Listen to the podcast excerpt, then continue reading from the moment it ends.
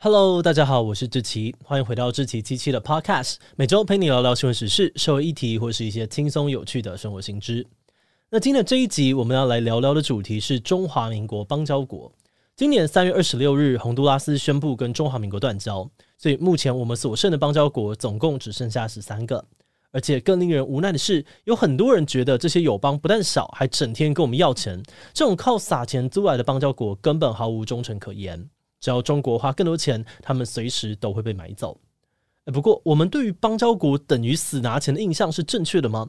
这些目前还愿意跟我们保持建交的稀有国家，谁可能是下一个要变心的伙伴呢？谁又会在中国的施压之下，依旧对我们不离不弃呢？今天就让我们来认识一下这些硕果仅存的中华民国邦交国吧。不过，在进入今天的节目之前，先让我们进一段工商服务时间。每次遇到工作场合需要开口说英文，就会让你前一天睡不好觉吗？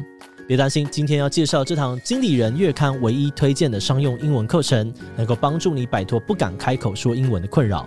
课程讲师 Catherine 自学英文超过二十五年，经营的 YouTube 频道超过四十七万粉丝订阅，在台湾土生土长他非常知道要怎么样克服台式英文的困境。这堂课采用独创的 PLP 点线面学习法，用简单的关键字就能够创造流畅的英文语句。我觉得步骤明确也很好记，让我可以想到更多英文表达的方式。而且课程还搭配经理人的十个独家职场沟通秘诀，教你商务沟通的关键技巧。有五大职场实用情境教学，包含自我介绍、简报提案、商务会议、接待来宾跟拜访客户。现在就点击资讯栏的链接，了解课程，给自己一个强化英语表达的机会吧。目前还有好康优惠，四月二十号前限时五折，现省三千两百元。输入自己机械的优惠码，还能够现折六百元哦。好的，那今天的工商服务时间就到这边，我们就开始进入节目的正题吧。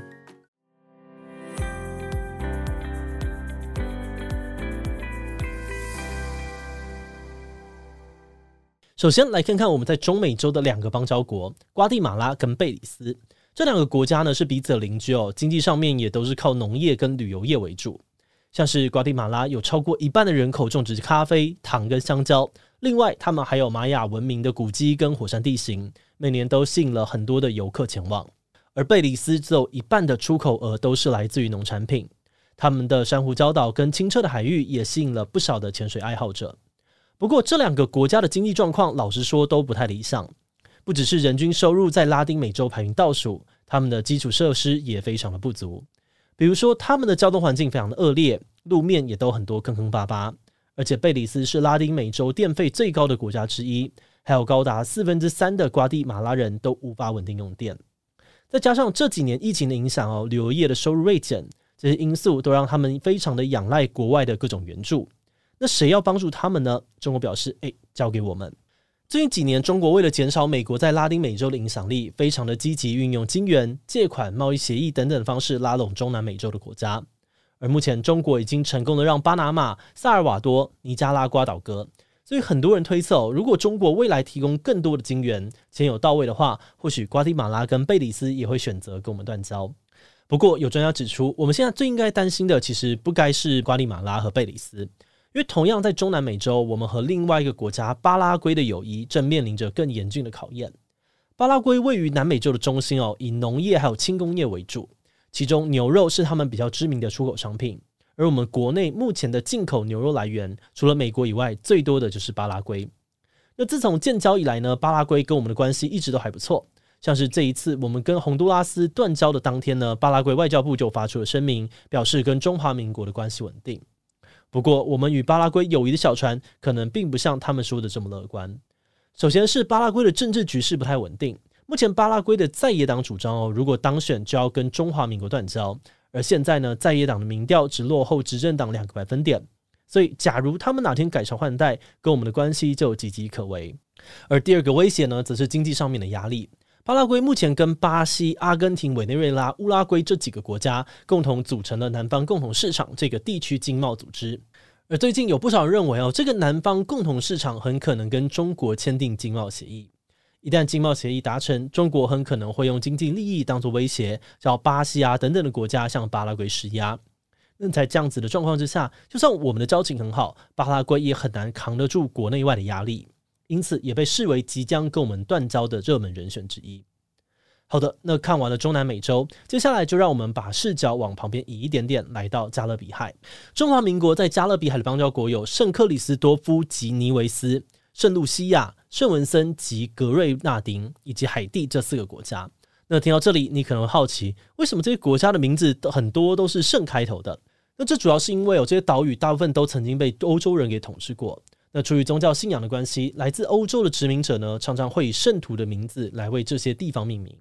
其中唯一不是圣字辈的海地，本来其实也叫做圣多明哥，但后来他们发动了武力革命，推翻了法国殖民政府之后，才改名叫做海地。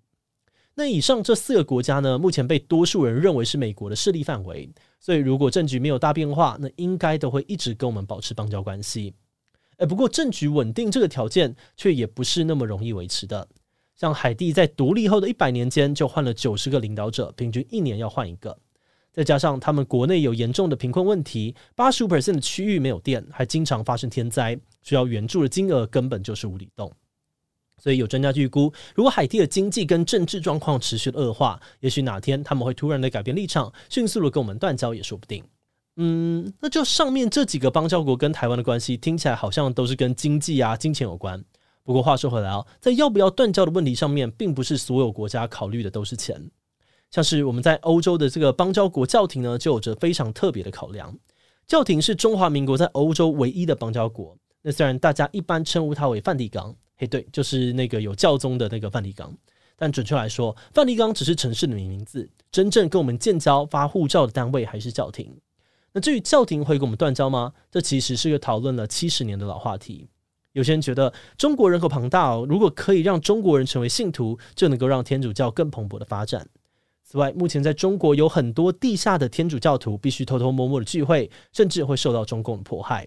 因此，有人主张哦，教廷很可能会以跟我们断交作为筹码，换取中国放宽对于天主教的限制，在增加信徒的同时，也能够拯救在中国受苦的信徒。不过，反对这种观点的人则是认为呢，中国对于宗教一向很敏感哦，不太可能对教廷让步，放任天主教自由发展。那这两边到底谁比较有说服力？目前还真的很难说。因为教廷一直都很少对我们跟中国的外交关系正面去表态。简单来说，我就是保持一种很暧昧的态度，一般人很难猜到他们是怎么想的。一，怎么说到这里好像都有点无奈？难道中华民国没有真正的朋友吗？话也不是这样讲的。接下来我们要讲到的呢，就是一个即使面对中国施压，依然力挺我们到底的非洲邦交国——史瓦蒂尼。史瓦蒂尼是我们在非洲唯一的邦交国，也是世界上面少数的君主专制国家，由现任的国王恩史瓦三世统治。他们跟我们的感情算是非常的良好。哦史瓦蒂尼的国王呢，来过台湾十八次，有许多的皇室成员在台湾读过书。甚至前几年呢，当国王罹患了 COVID-19 的时候，我们还派了医疗团队专门前往帮忙。就像刚刚说到，施瓦蒂尼是我们在非洲唯一的邦交国，所以反过来说呢，他们也是非洲唯一没有跟中国建交的国家。那想当然了，施瓦蒂尼在跟我们密切来往的同时呢，一定会受到中国的各种打压，像是中国就拒绝发签证给施瓦蒂尼，间接的限制他们的货物出口到中国，甚至还公开对他们放话说，没有外交关系就没有商业利益。但令人暖心的是，面对这些打压，施瓦蒂尼并没有动摇。国王恩史瓦三世呢，还曾经表示，史瓦蒂尼跟中华民国的友谊至死不渝。而除了史瓦蒂尼之外，我们另外一批坚定的好朋友，则是位于太平洋的岛国们。中华民国在太平洋呢，有四个邦交国，分别是马绍尔群岛、帛琉共和国、图瓦鲁国，还有诺鲁共和国。这四个国家呢，除了诺鲁之外，都跟我们有深厚的交情，在中国的打压之下，继续的跟我们保持邦交。那就以台湾人比较熟悉的帛琉为例，中国曾经在二零一八年禁止自家的公民前往帛琉旅游，对当地的经济造成了严重的打击。但是帛琉政府依然还是站在我们这边。比如说，中国是重要的合作伙伴，但是帛琉跟台湾有更多的共同点。那帛琉之所以这么挺我们哦，除了他们在政治上面亲美亲日之外，我们派驻的农业跟医疗团队也起了很大的作用。曾经有帛琉的记者就说过，每个帛琉人都有一个跟台湾有关的故事，凸显了台湾对于帛琉的特殊性以及帛琉人对我们的感情。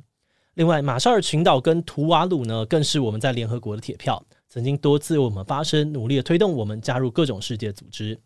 不过话又说回来哦，另外一个太平洋的邦交国诺鲁共和国跟我们的感情就没有那么的坚定，又是一个摇摆不定的案例。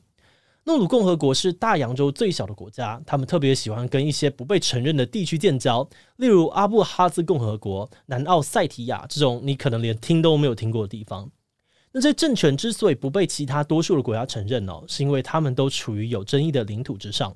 而诺鲁共和国之所以愿意建交，当然就都是为了钱。光是跟这些地区建交，诺鲁就成功拿过五千万美元的金援。诶，但是这毕竟是用钱买朋友嘛。诺鲁对于邦交国的忠诚度，想当然是非常薄弱的。例如，诺鲁曾经跟摩洛哥的争议领土萨拉威阿拉伯民主共和国建交，但是在摩洛哥表示愿意提供投资款项之后，诺鲁呢就迅速的与该国断交，翻脸啊，比翻书还要快。那这种超容易被收买特性呢，当然也让诺鲁成为了不少人心中下一个跟我们断交的热门人选。节目的最后，也想要来聊聊我们制作这集的想法。其实前阵子洪都拉斯断交的新闻出来之后呢，我们跟多数人一样，都感觉蛮麻木的。毕竟从小到大，这种新闻已经看得太多，所以看待这件事情的态度呢，也就越来越放飞。与其说是生气哦，不如说是用一种相对疏离的角度去看，说，诶，谁是下一个？或是趁着断交多认识一个国家，然后认识了又会说，呃，这么穷，断了没差了。不过如果仔细想想，又会觉得邦交国断交的意思，就是我们在法理上面少了一个能够帮忙发声的朋友。明明是很难过的事情，但为什么我们在情绪上面会这么复杂呢？我们觉得这或许代表了台湾虽然很希望自己被认同、被看到，但同时我们也希望对方认同的是我们所捍卫的价值或是人格，而不是只有我们的金钱与资源。所以很多人可能会觉得没差。现在已经有很多的国家或组织因为认同我们的价值观，会透过各种方式声援台湾。例如，欧洲议会表示支持台湾的民主和自由，要建立战略合作关系。澳洲跟加拿大有议员呼吁政府与台湾建交。不过，另外一方面呢，也会有人说那些都只是讲讲啦，没有实际的法理约束，这些声援很可能都只是空口说白话。但是我们都知道，在一个中国的这个框架之下，世界上面所有的国家基本上都只能在中华民国跟中华人民共和国当中挑一个来承认谁才是正统。那考虑到中国现在的市场规模跟国际影响力，就算是再怎么认同民主价值的国家，可能也都很难完全承受在政治上面直接跟中国唱反调的风险。那面对这样子的困境，有的人会认为说，诶，不然我们就改名啊，把中华民国换成台湾，不要自称正统中国不就好了吗？但我们觉得，就实际面来看，不管换成什么样子的名字，来自中国的压力一样呢会继续的存在，因为他们要的并不只是获得正统中国的头衔，而是要复兴中华，拿下台湾。再加上改国号啊，或者是直接独立建国的门槛，真的非常非常的高。以现况来说，很多人就算想要改造台湾，也会因为怕激怒中国而投下反对票。也就是说，我们觉得外交问题之所以这么难解，并不只是因为它关系到各国之间的角力或是利益，对内呢也跟我们的自我认同的想法、意识形态的凝聚等等有着非常密切的关系。每走一步都是非常浩大的工程。在这么混沌的局势里面呢，一般民众好像什么都不能做，做了也没有用，所以干脆放回自我。不过我们团队是觉得，也不能就这样子完全放弃外交啦。毕竟外交的意义，除了提升台湾的国际地位，还有让别人认同价值这种很高大上的东西以外，其实呢，也跟国家安全、经济发展、一般民众的观光旅游各层面都息息相关。举个最简单的例子，台湾人今天去日本可以免签，其实就是两国民间都维持长期的正向交流，并搭配外交人员们不断努力所得到的结果。所以，虽然这个结果听起来呢超级无敌老派，但我们还是得说一句：德不孤，必有邻。就让我们一起继续努力吧。好的，那我们今天关于中华民国邦交国的介绍就先到这边。如果你喜欢我们的内容，可以按下最终的订阅。如果是对于这集中华民国邦交国对我们的 Podcast 节目或者我个人有任何的疑问跟回馈，也都非常的欢迎你在 Podcast 上面的下五星留言哦。那今天节目就这样告一段落，我们就下集再见喽，拜拜。